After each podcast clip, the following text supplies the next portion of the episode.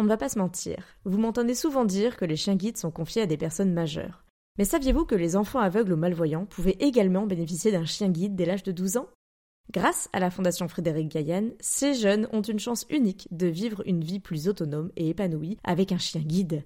Et pour avoir visité moi-même cette école, la seule en Europe, je ne peux que vous encourager à faire passer le message si vous connaissez un jeune qui pourrait en bénéficier. Et merci à la Fondation de soutenir mon podcast Future Chien Guide.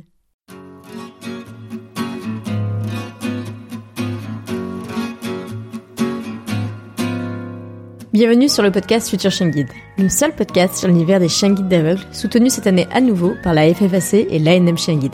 Amoureux des chiens, passionnés d'éducation canine, futurs bénéficiaires ou autres curieux comme moi, vous croisez parfois des chiens guides d'aveugles et leurs maîtres en vous demandant comment font-ils pour se déplacer dans nos rues toujours plus agitées. Ce podcast est le seul qui vous propose au fil de rencontres enrichissantes de décrypter l'univers des chiens guides d'aveugles pour comprendre par qui et comment ils sont éduqués, mais aussi de découvrir leur rôle dans le quotidien de leur maître et les bouleversements à leur arrivée. Je m'appelle Estelle et je suis passionnée depuis toujours par les chiens guides d'aveugles et bénévole pour cette cause à Paris depuis des années. Persuadée que l'univers des chiens guides d'aveugles mérite d'être mieux connu, je vous partage dans ce podcast les échanges que j'aurais tout à fait pu avoir en face à face autour d'un verre avec mon invité. Vous le savez peut-être, nous sommes en pleine semaine du podcastant. Pendant 7 jours, près de 400 podcasteurs et podcasteuses se mobilisent pour mettre en valeur le monde associatif et ses valeurs. De mon côté, c'est un peu mon quotidien sur mon podcast Future Guide, de vous plonger dans cet univers méconnu des guides d'aveugles qui est intégralement associatif, alors il était tout naturel d'y participer. On en parle en fin d'épisode, mais c'est dans ce contexte que j'ai le plaisir de vous présenter Yasmine, la déléguée générale de Canidea.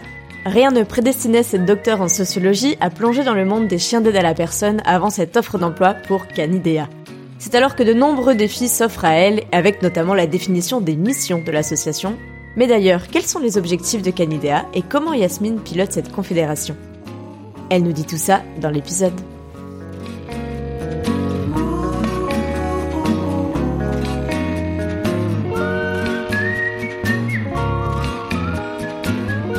Bonjour Yasmine. Bonjour Estelle. Merci d'avoir accepté mon invitation pour cet épisode un peu spécial sur mon podcast Future Chien Guide, puisqu'on est dans le cadre du podcaston, cette initiative qui permet du coup à de nombreux podcasteurs, on est plus de 380, à mettre en avant des associations. Bon, tu vas me dire, euh, on le fait un petit peu tout le temps sur le podcast Future Chien Guide. Du coup, j'ai souhaité aller plus haut et euh, échanger avec toi. Est-ce que rapidement tu peux te présenter? Bien sûr, bah merci Estelle déjà de, de m'inviter. C'est un grand plaisir parce qu'on suit euh, attentivement ton podcast à Canidea. Donc, euh, alors Canidea, c'est la Confédération nationale des organisations de chiens d'aide aux personnes. Je t'entends tout de suite euh, me poser la question, mais c'est quoi un chien d'aide aux personnes? Un chien d'aide aux personnes, c'est euh, c'est en fait une catégorie de chiens qui réunit les chiens guides, les chiens d'assistance et les chiens de médiation. Et donc Canidea réunit des organisations qui éduquent et remettent des chiens guides, des chiens d'assistance et des chiens de médiation. Donc notamment un certain nombre d'associations euh, où tu as déjà invité euh, des représentants éminents, divers et variés. Du côté des chiens guides du coup, voire du côté des chiens d'assistance dans les hors-séries euh, de l'été notamment. Exactement. Et du coup tu nous parles de Canidea, mais c'est quoi ton rôle pour Canidea? Ah oui, bah oui, moi je suis déléguée générale de Canidea. Donc euh, j'ai rejoint la confédération en 2016. À l'époque, euh, l'association ne s'appelait pas encore Canidea. Euh, C'était un autre nom que je ne révélerai pas parce qu'il était horrible et que ça faisait vraiment médicament. Donc je ne divulguerai pas cette information absolument secrète qui se retrouvera peut-être dans des archives dans 20 ans ou 30 ans. Et euh, donc on, avait même une session spéciale pour réfléchir aux noms potentiels. On avait pensé à Caninov, euh, toutes sortes de noms un peu bizarres. Et on est resté sur Canidea, donc euh, parce que ça c'était la contraction de canidé, donc pour chien, et idea, donc idée, donc l'idée du chien. C'est c'est pas du tout un acronyme.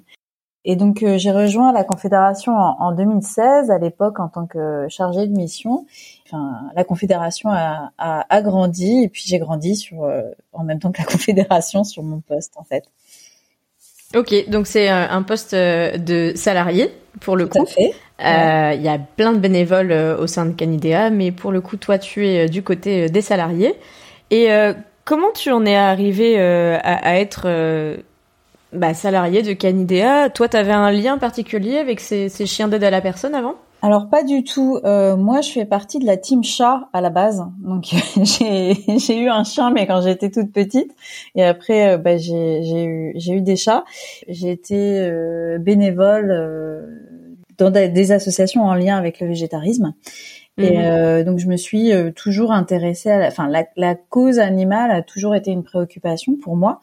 Et en parallèle de ça, je suis sociologue de formation, donc euh, j'ai, j'ai, je suis même docteur en sciences sociales, avec une thèse qui portait sur un dispositif d'action sociale et le rôle des, euh, des fédérations dans dans le comment faire ça pour que ce soit accessible d'un point de vue euh, du langage ordinaire. Donc la façon dont en fait des associations, des fédérations vont jouer un rôle pour qu'il y ait une action qui soit reconnue par l'État. Donc hmm. voilà. Et ça, c'est une étude comparée entre la France et la Hongrie. Donc j'ai vécu en Hongrie pendant quelques temps aussi, dans le cadre de, de mes travaux de recherche. Et euh, donc ça m'a ça m'a permis d'avoir une une vision à la fois sociologique et politique de ce qu'est une fédération et de ce que une fédération doit faire pour pouvoir euh, obtenir une reconnaissance par l'État. Hmm. Donc ma vie professionnelle m'a amené à être euh, sur d'autres fonctions et puis il y a un moment où bah j'ai j'ai j'ai vu qu'il y avait un poste qui se j'ai vu une annonce voilà comme n'importe quelle euh, personne qui cherche un emploi et puis j'ai hmm. vu que c'était une fédération et que ça portait sur des chiens et du coup je me suis dit mais ça a l'air vachement intéressant parce que ça réunit euh, à la fois ben une cause personnelle qui est le la place de l'animal, le travail de l'animal, la place de l'animal dans la société, et en même temps des compétences que j'ai euh, acquises en tant que chercheuse de euh, c'est quoi une fédération et, voilà. Donc j'ai réussi à, combiner euh, quelque chose de personnel et quelque chose de professionnel.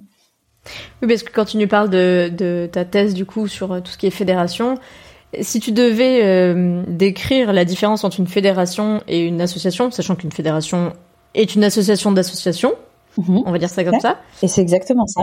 En fait, euh, alors euh, on, joue toutes les deux dans une fédération, donc pour le coup, je connais quelques réponses euh, du côté des éleveurs de chèvres. Mais qu'est-ce que tu as appris et comment tu pourrais définir rapidement ce que c'est qu'une fédération et ce qui n'est pas une fédération? Une fédération réunit des personnes morales. Hmm. une association va généralement réunir des personnes physiques. Donc mm. pour euh, les personnes qui connaissent pas, une personne physique, c'est toi, moi, on est des personnes physiques, c'est-à-dire que à la fois on a un corps et on mm. a une euh, on a une pièce d'identité qui prouve que le corps vivant correspond à la pièce d'identité. Une personne morale, c'est en fait euh, une entité qui est reconnue par l'État comme autonome sur un certain nombre de choses. Mhm. Donc elle peut acheter des objets, etc. Mais elle n'est pas représentée par un corps physique. Mhm. Donc du coup, euh, ça c'est une différence extrêmement importante parce que quand on est une fédération, on va déclarer qui sont les personnes morales qui la constituent. Mhm. Donc ça sous-entend qu'en fait, quand Canidea parle, ce sont ces associations-là qui parlent et pas nécessairement euh, des intérêts de personnes particulières. C'est une différence importante parce que du coup, moi, quand je vais euh, travailler dans Canidea, quand je vais m'adresser à euh, les bénévoles qui sont impliqués dans Canidea, je vais pas m'adresser à une personne physique. Je vais m'adresser à l'association que cette personne représente. Hmm. C'est une différence très importante parce que du coup, il y a une dimension politique très forte Hmm. qu'on va retrouver dans les associations. Quand dans Canidea ça débat très fortement, bah c'est multiplié par le fait que ça a une dimension politique très importante. Typiquement, en fait, les enjeux qui vont se porter au sein de Canidea, ça va être des enjeux où on va les porter à l'échelle nationale, donc au niveau du ministère, au niveau de partenaires qui rayonnent sur euh, le territoire national, voire international parce qu'on est aussi sur des enjeux européens. Hmm. Donc en fait, comme tu le disais, c'est l'échelon au-dessus dans le sens où ben au niveau associatif, niveau, on est au niveau local, donc on va être sur euh, parfois national, hein, euh, comme par exemple les chiens du silence qui remettent des chiens écouteurs, donc pour les personnes déficientes auditives, elles vont rayonner euh, sur tout le territoire français ou d'autres, mais c'est toujours une relation de personne à personne, de personne physique à personne physique. Hmm. Nous, notre travail à Canida, c'est pas du tout ça. Bien sûr qu'on est proche du terrain parce qu'on a besoin de savoir ce qui se passe quand un chien est remis ou, au niveau local. On va être plutôt sur le terrain national à aller discuter au niveau du ministère ou aller discuter avec des partenaires pour des questions d'accessibilité ou au niveau européen en allant euh, en allant négocier euh, sur euh, la norme européenne. Donc on est vraiment à une autre échelle, quoi. Oui, et puis les enjeux la, des fédérations en général, et notamment de Canidea, et je me retrouve assez dans mon métier professionnel là-dessus, c'est que on parle au sein d'un grand collectif. Et du coup, on doit avoir euh, une parole commune, dans le sens où, euh, bah, de mon côté, on peut pas parler des chèvres blanches plus que des chèvres marrons. Il faut pas parler de ceux qui font à la ferme et ceux qui livrent leur lait, de ceux du sud-ouest plus que de ceux du nord, etc. C'est qu'il faut euh, toujours équilibrer les discours pour que tout le monde soit bien représenté par Canidea, dans ton cas, par la fédération d'associations. Tout à fait, exactement. Et ça, ça veut dire générer du consensus.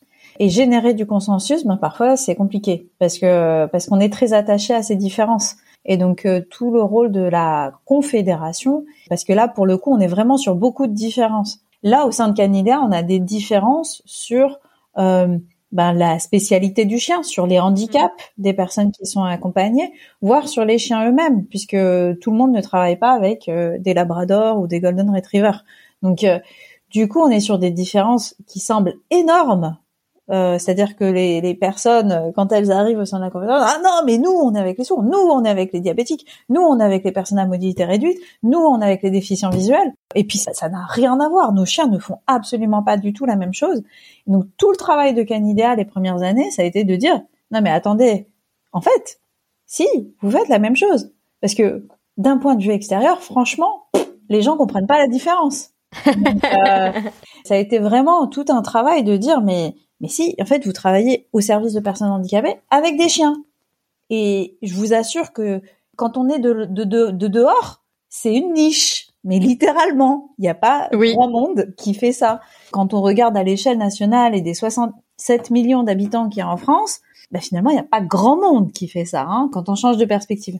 Donc là, ça a été, et c'est toujours finalement le rôle de Canidea de rappeler à quel point on fait tous la même chose, on a tous le même objectif et on a tous les mêmes les, mêmes problématiques. Hmm. Donc ça, tous les matins, tous les midis, tous les soirs, on répète ça à nos membres en fait. Et du coup, tu parles des différents types de chiens guides. Donc, euh, alors, chiens, des chiens, des chiens des, des chiens des deux personnes. Je vais y arriver. Voilà, je m'embrouille moi-même. C'est normal. Je vous avais dit, hein, on va plus haut, alors là, il faut que je me concentre. Mais du coup, tu nous as parlé de ces différentes spécialités. Ouais. Tu en cites euh, en général 7 7. J'ai bien révisé. Toujours sur 7, c'est ouais, bravo Estelle. Donc bon, les chiens guides, je pense que on va pas beaucoup en parler. Sur cet épisode, il y en a 55, 60 épisodes qui sont au show, ou presque 50 au moins, puisqu'elle est hors mm. série. Il y a les chiens pour personnes à mobilité réduite, donc euh, notamment avec Andy Chien, euh, qu'on peut citer je pense. Donc là aussi, il y a quelques épisodes sans problème sur le podcast.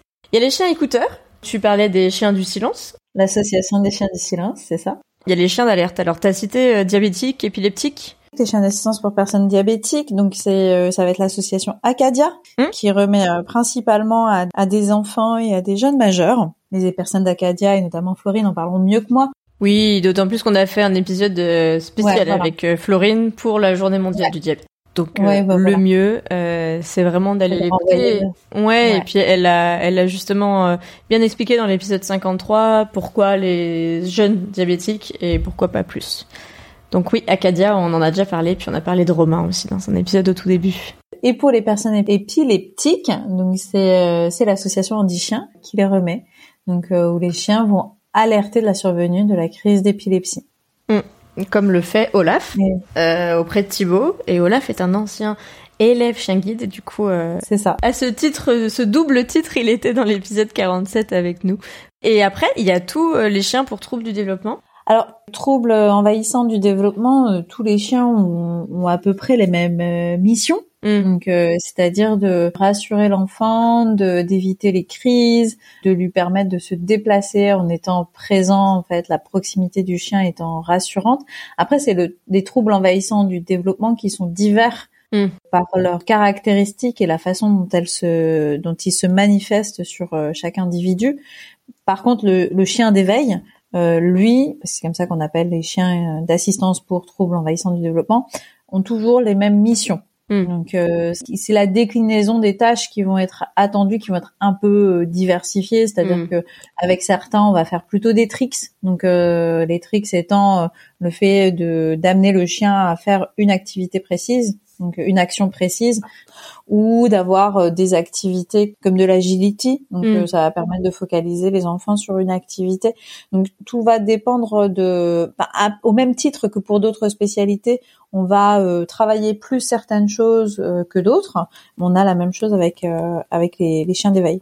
Hmm. On avait parlé des chiens d'éveil euh, dans, dans, deux épisodes. D'une part, euh, côté anti-chien, avec euh, Capucine et son, son Wonder Mani, comme elle l'appelle, dans l'épisode 21. Et puis, on a parlé des chiens d'éveil issus de la Fondation Frédéric Gaillan aussi. Ouais, tout à fait. Avec Omega, puisque du coup, dans ce cas-là, c'est la Fondation Frédéric Gaillan qui a éduqué Omega. Elle est auprès de Guillaume, alors que bah, du coup, lui, il n'est pas euh, déficient visuel, hein, mais elle vient quand même de la Fondation Frédéric Gaillan. On avait bien parlé aussi euh, dans l'épisode 45 pour le coup. Mm. Donc plein de chiens différents, comme tu disais, qui ont finalement euh, une mission presque commune, du moins, j'avoue, aux yeux de l'extérieur.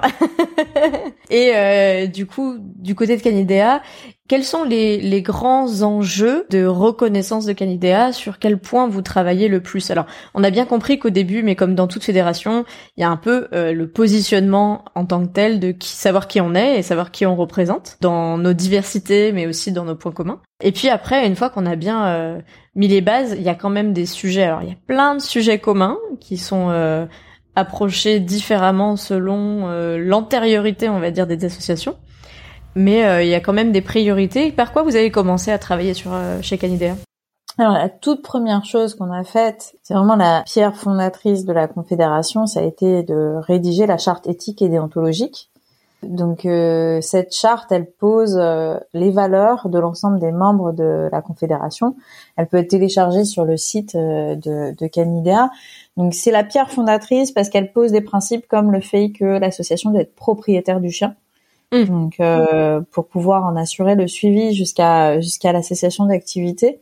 Donc ça c'est extrêmement important parce que c'est une garantie du bon fonctionnement de, du duo, du binôme, de l'équipe. Donc ça c'est extrêmement important. Il y a même des associations qui ont dû changer euh, leur euh, mode de fonctionnement, mm-hmm. mais euh, elles ont dû changer leur mode de fonctionnement pour pouvoir adhérer à la confédération. Donc c'est vraiment très important. Hein. Donc ça c'est ça c'est la base. À partir de là, en fait, on a eu euh, les premières canidéennes. Alors, c'était quand? C'était en 2017, je crois. Donc, les canidéennes, c'est le séminaire annuel de la Confédération où tous les représentants euh, des membres dans les différentes commissions et à l'Assemblée générale et au Conseil d'administration sont présents et discutent ensemble de, l'avenir de la Confédération. Donc les premières canidéennes, c'était pas encore ça, c'était juste bah, tous ceux qui participent, euh, qui ont participé à la réflexion, à la charte éthique et déontologique. On va les faire bosser sur un certain nombre de sujets. Donc on a essayé de définir quels étaient les grands sujets qui devaient être travaillés. Et de, de là sont sorties les commissions. Hmm. Les commissions, donc la première commission, évidemment, c'est la commission réglementation, hmm. parce que s'il y a bien quelque chose qu'on discute à l'échelle nationale, c'est la question de la réglementation. Donc, quels sont les textes qui encadrent nos activités? Il y en a un certain nombre, hein. en particulier la labellisation des centres d'éducation, mais il n'y a pas que ça. Il y a une commission, du coup, euh, certification et procédure, qui, elle, c'est vraiment sur le cœur de métier de la, de la Confédération, c'est-à-dire l'éducation et la remise des chiens. Donc euh, comment on éduque les chiens, comment on les sélectionne, c'est quoi la remise, c'est quoi le suivi.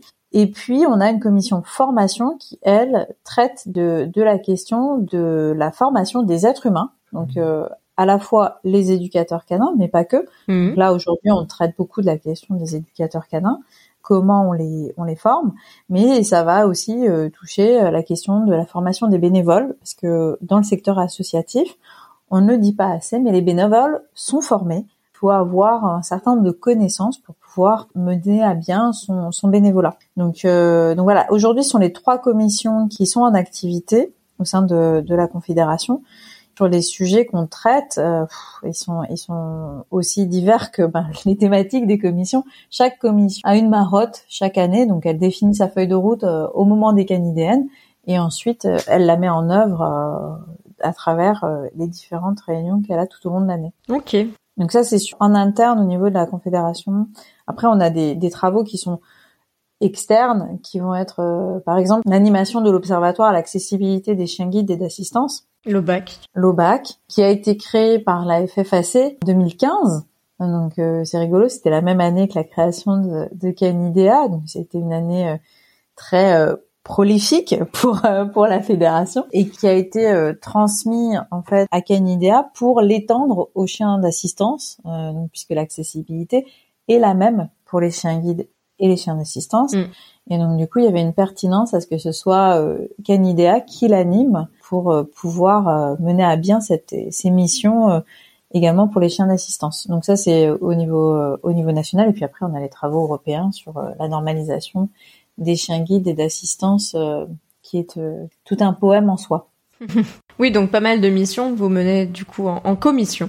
Et d'ailleurs, je me suis rendu compte qu'on a parlé pas mal des chiens guides et des chiens d'assistance, mais il y a les chiens de médiation qui font aussi euh, partie de Canada. Mhm. Et vous les mettez du coup à, l'extérieur des chiens d'assistance. Pour moi, je mettais tout sous le même mot, mais euh, oui, il y a une spécificité sur. Euh, c'est pour ça qu'on a créé ce terme de chien d'aide aux personnes. Hmm. C'est parce qu'en fait, le chien de médiation, lui, peut travailler avec plusieurs personnes. Hmm. Il peut avoir plusieurs référents, donc c'est-à-dire que ça peut être une personne qui, qui le mobilise euh, auprès d'un public le lundi, une autre personne le mardi, une troisième personne le mercredi, donc il n'est pas 24 heures sur 24 avec le même euh, référent, on va mhm. dire. Et puis du coup, il va avoir plusieurs bénéficiaires. Mhm. Donc euh, vu qu'il va travailler auprès d'un public le lundi, un autre public le mardi, un troisième public le mercredi. Donc c'est pas du tout la même chose qu'un chien guide ou un chien d'assistance qui lui va être toujours avec la même personne. Mhm. Ce qui est différent du chien de médiation. Ouais, on avait pas mal parlé du coup euh, avec euh, Stéphanie, qui est du coup la référente de Mayotte mhm. euh, dans l'épisode 46. Alors Mayotte, en plus, je l'ai eu en relais. On en avait déjà parlé dans, dans l'épisode 8 avec sa famille d'accueil. C'était une ancienne élève chien guide de Paris. Et euh, elle nous racontait justement euh, comment Mayotte intervient en, que, en tant que médiatrice, de chien médiateur en tout cas, mhm. avec bah, différents publics. Et comme tu le dis, elle travaille pas toujours avec sa référente, elle travaille avec différents humains référents. Et ça permettait de bien montrer. Donc, ok, c'est pour ça qu'on dit pas chien d'assistance, que vous vous distinguez chien d'assistance pour les chiens qui travaillent vraiment toujours auprès du même bénéficiaire, on va dire ça comme ça. Oui. Et chien de médiation, euh, alors il y en a plein, on a parlé d'un type de chien de médiation, mais il peut y en avoir dans différents types de de publics dans différentes situations en fait. Tout à fait. Il y a une très grande diversité des publics d'intervention en médiation par l'animal. L'idée étant qu'en fait, euh, le chien de médiation, c'est la présence animale qui va servir de support à un intervenant pour euh, mener une ou des activités mm. euh, auprès de publics en situation de vulnérabilité. Donc ça peut être vulnérabilité physique, psychique ou sociale. Hmm. puisqu'on peut avoir euh, des situations de publics qui n'ont pas de handicap, mais qui ont euh, une spécificité sociale. Il peut aussi ne pas y avoir de vulnérabilité parce que euh, du coup, on va avoir des chiens de médiation dans des établissements scolaires, donc auprès d'un public scolaire, pour faciliter les apprentissages. Ça c'est sûr. Et pour revenir à ton parcours justement, est-ce que en arrivant à la tête de la confédération, on va dire ça comme ça, tu as quand même rencontré des difficultés? Parce que donc tu connaissais peut-être pas toute l'étendue de, des missions qu'on peut confier à des chiens d'aide à la personne, mais euh, comment ça s'est passé pour toi les débuts? Alors, euh, c'est une excellente question, merci Estelle. Je m'y attendais pas du tout. Je m'attendais à plein de questions, mais sauf celle-là. c'est tout l'intérêt de, de venir à ton à ton podcast parce que ça permet de réfléchir autrement. Alors des difficultés, euh, j'en ai eu, euh, j'en ai eu beaucoup nécessairement parce que sinon c'est pas une aventure. Mm. Donc euh, et tout l'intérêt d'une aventure, c'est de traverser des péripéties. Elles se, elles sont de plusieurs ordres. Alors la première difficulté, ça a été de comprendre les logiques dans le secteur. Mm.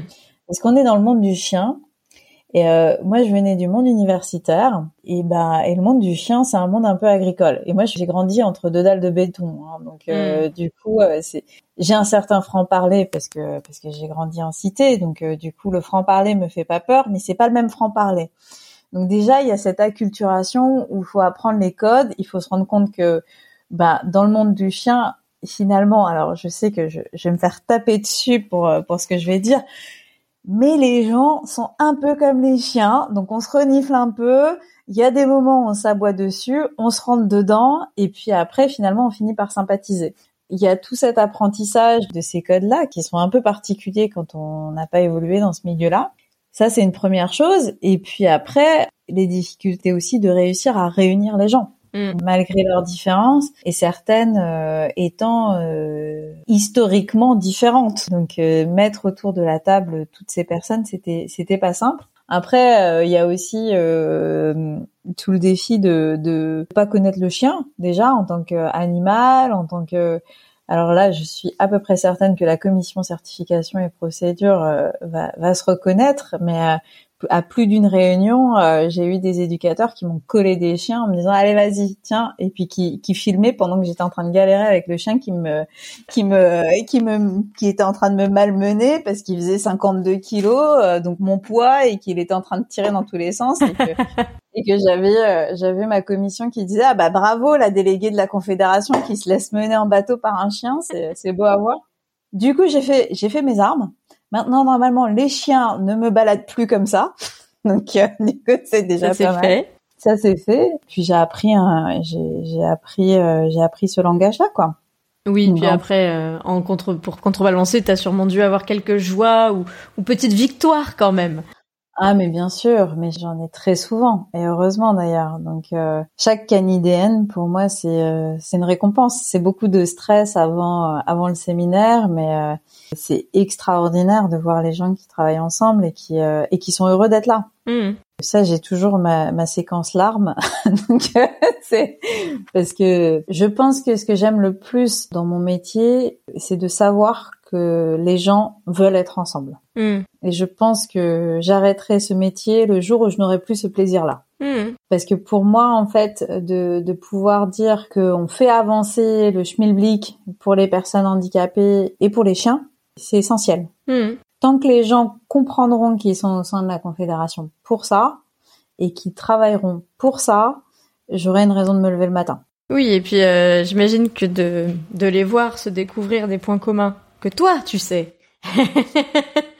et que n'imagine pas. Moi, c'est très curieux euh, dans, dans, mon métier. Des fois, je pense qu'il y a des personnes qui se connaissent.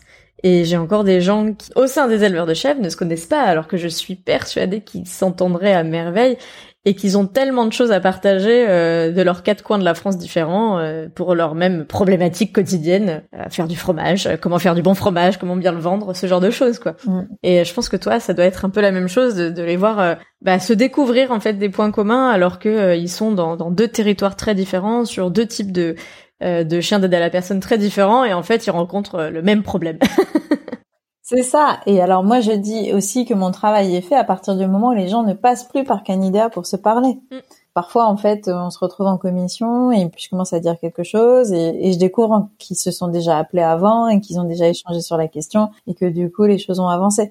Et ça, c'est génial. Mm. Ce sont des choses comme ça. Et j'ai quand même une anecdote qui m'est arrivée un jour et qui était quand même très très sympa. J'étais dans une gare et je vois, euh, j'ai cette espèce de réflexe. Euh, donc c'était pas un déplacement professionnel, donc euh, j'étais j'étais euh, chez, chez ma grand-mère en fait, et dans la gare à côté de chez ma grand-mère, et euh, où il y a beaucoup beaucoup de circulation. Et là je vois en fait un dossard de chien d'assistance en éducation ne pas toucher. Et donc là, je dis euh, bizarre, je le connais pas ce dossard. Hmm. alors moi, par contre, les gens qui ont des des chiens dans la rue, il y a un dossard et je connais pas le dossard, je vais leur parler. Connaissez-vous la confédération euh, canadienne non, non, non, mais il vient d'où votre chien? Il est de quelle école? Ah bon, ça se passe comment? Non, non, je présente pas. Je me je me présente même pas. Je dis bonjour. Euh, je suis curieuse. C'est quoi votre chien? Donc et donc là, je m'approche et tout, et, et donc la, la, demoiselle charmante qui me répond oui oui ben en fait je fais mes études ici et, c'est un chien qui vient de euh, KNGF qui est une école de chien guide à Amsterdam. Donc je dis ah oui oui d'accord et tout. J'ai oui oui donc euh, du coup pour avoir l'accessibilité euh, du coup j'ai mis ce dossard et tout ah, super et tout. Et puis là elle me dit mais si vous vous posez des questions allez sur le site de Canidea. Je dis Merci beaucoup, madame. Donc là, c'était extraordinaire parce que on m'a renvoyé à mon propre site. Donc, enfin, c'est pas mon site, c'est le site de la Confédération. En l'occurrence, c'est moi qui l'avais monté avec mes petites mains. Donc, euh, du coup, j'étais, ravie. Je, oui, oui, je vais regarder. Donc, c'était, ça, c'est le genre d'anecdote euh, assez sympa. Ça m'arrive aussi où les gens euh, disent ah mais futur chien guide, mais c'est toi et tout. Et t'es là bah oui oui oui. En fait il y a une personne derrière tout ça. Il n'y a pas qu'une voix. Il n'y a pas que des photos. Il y a aussi une personne. Ouais ouais j'avoue que c'est quand même très sympa de se faire euh, euh, voilà, euh, référencer, renvoyer vers ton propre petit site, comme tu le dis. Je vois très bien que tu es fait et que tu essayes de maintenir à jour comme comme on le fait tous, en tout cas. Bon, à l'époque, j'étais toute seule. Maintenant, c'est pas le cas. Maintenant, il y a, y a deux autres personnes, Romain et Nassim, qui vont certainement écouter de toutes leurs oreilles avec beaucoup d'attention. Donc je les salue au passage parce que maintenant Canidea c'est plus une personne, c'est trois salariés et puis après, il y a tout le réseau parce que et ça aussi, euh, les associations qui sont membres de Canidea sont aussi très attachées à Canidea. Donc euh, je les salue au passage et euh, c'est aussi leur travail à travers les commissions. Mm. Mais c'est vrai qu'à ce moment-là, j'étais encore un peu isolée, donc j'étais quand même vachement contente. ça c'est la petite victoire. Et justement, pour revenir à Canidea, tu nous parlais euh, de l'évolution de Canidea de 1 à 3. On peut pas, nous, en tant que personne, soutenir euh, la Confédération, mais on peut soutenir euh, une, plusieurs associations de notre choix qu'on peut retrouver sur le site de Canidea, du coup. Tout à fait. Que ce soit en termes de bénévolat, dans la mesure où, voilà, les, la Confédération travaille avec ses membres. Les membres sont bénévoles au sein de Canidea, mhm. donc ils sont impliqués bénévolement au sein de Canida, mais représentent nécessairement une association.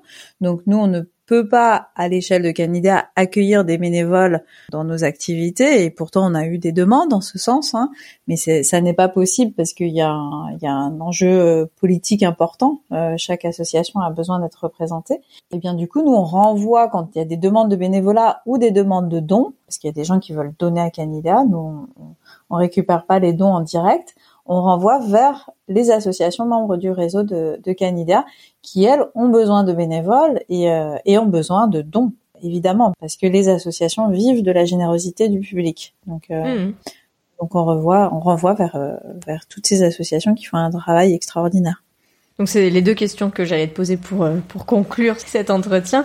C'est justement bah voilà comment on peut aider euh, financièrement si on a cette capacité là Canidea ou comment on peut aider avec son temps euh, Canidea. Alors la réponse c'est d'aller sur le site de Canidea et de voir alors financièrement, il y a tous les logos, donc on peut se retrouver.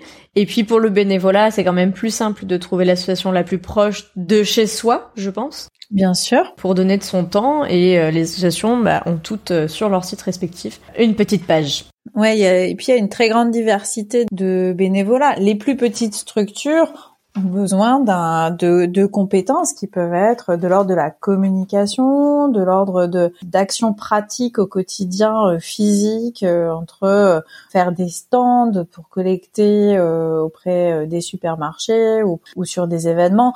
Il y a bien sûr tout ce qui touche aux chiens quand on est famille d'accueil, famille relais, famille week-end ça, il y a ça, mais parfois on peut pas accueillir un chien, euh, comme par exemple moi, euh, j'ai deux chats qui détestent les chiens. euh, ce serait très compliqué au niveau familial si, si je devais accueillir un chien, et pourtant Dieu sait que j'aime les chiens. Voilà, on peut aussi donner de son temps autrement avec des compétences qu'on a en tant que en tant que personne et les plus petites structures en ont cruellement besoin. Mm. Du coup, les plus grandes structures elles ont des salariés qui ont ce type d'activité, donc elles sont plutôt en recherche de familles d'accueil. C'est vrai que, ben voilà, on peut donner de son temps de plein de façons différentes en fait. Et donc pour ça, bah, allez voir euh, du coup sur le canidea.fr euh, pour retrouver euh, la liste des membres et voir laquelle. Euh, je pense que pour le temps à donner, c'est quand même plus simple d'avoir l'association la plus proche de chez soi. Tout à fait. Parce que euh, c'est des actions souvent physiques, on va dire, dans le sens où on n'est pas dans de l'ordre du virtuel. Tout à fait. Et ben, je crois qu'on a fait un bon tour de la question et je vois des oreilles de chat apparaître à la caméra. c'est ça. Sur, ils, ils, sont venus. Hein. Oui, oui, on parle de moi, je viens. c'est ça. Je suis la raison de, de l'absence de chien de la maison et j'en j'en suis fière. Exactement. Et puis, euh, bah, du coup, merci pour euh, toutes ces informations dans le cadre du, du podcaston. Je le redis, hein, ce, non pas ce marathon du podcast, mais ce téléthon du podcast euh, qui permet du coup de découvrir de nombreuses associations. merci de nous avoir parlé de Canidea. On va tous aller voir du coup les réseaux sociaux de Canidea, Facebook, Instagram. Facebook, Instagram et LinkedIn. Et LinkedIn. On a une lettre d'information aussi et le site internet www.canidea.fr. Ben voilà, parfait. Tu nous as tout dit. On est euh, prêt à se renseigner et à s'investir financièrement, bénévolement, l'un ou l'autre, les deux comme vous le souhaitez. En tout cas, merci beaucoup à toi, Yasmine, pour euh, ce temps et euh, pour cet échange. Merci Estelle de m'avoir accueilli. Merci beaucoup. À bientôt. À bientôt. Et voilà, c'est la fin de cet épisode spécial Podcaston. Merci vous de l'avoir écouté, en espérant qu'il vous aura plu. Merci à Yasmine de s'être confiée tant sur son parcours que sur ses missions au sein de Canidea. Pour compléter votre écoute, vous pouvez retrouver des photos de Yasmine sur futureshangit.fr et très bientôt la transcription intégrale de cet épisode. Je vous encourage aussi à visiter le site podcaston.org pour trouver et découvrir des centaines d'autres associations mises en valeur à travers d'autres excellents podcasts. C'est aussi l'occasion, si vous en avez la possibilité, de faire une promesse de don pour les membres de Canidea, puisqu'on compte sur vous. Et je vous dis à très bientôt pour un prochain épisode sur l'univers méconnu des chiens guides